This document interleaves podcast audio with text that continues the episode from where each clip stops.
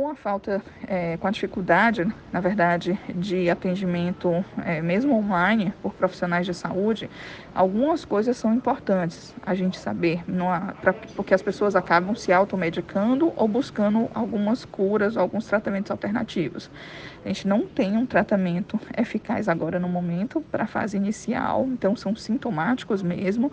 Então, é hidratar bastante, tomar medicação para febre ou para dor, dipirona ou paracetamol, pode fazer uso de antialérgico se tiver com coriza, se tiver com secreção, né? então são sintomáticos que a gente faz a utilização. Medicações para tosse, caso você tenha tosse, tá? É, tomar bastante líquido, isso é muito importante. É, e evitar uma coisa que a gente utilizou na segunda onda, que é o corticoide, sem a prescrição médica, principalmente na fase inicial. A gente nunca usa corticoide antes dos sete dias de doença, porque você pode prolongar a, a, a, vida do vírus dentro de você, que é o que a gente chama de viremia. Então tem que tomar muito cuidado, porque eu tenho pego muitos pacientes que já chegam com prescrição de corticoide e se você tiver com a Covid ou influenza, isso não é bom, principalmente nos primeiros dias de doença. Então é importante a gente alertar a população.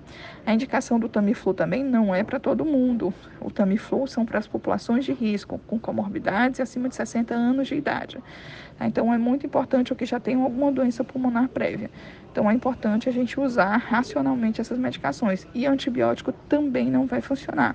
Então não adianta a gente ficar tomando azitromicina, quinolonas ou outros antibióticos que não vão ter eficácia.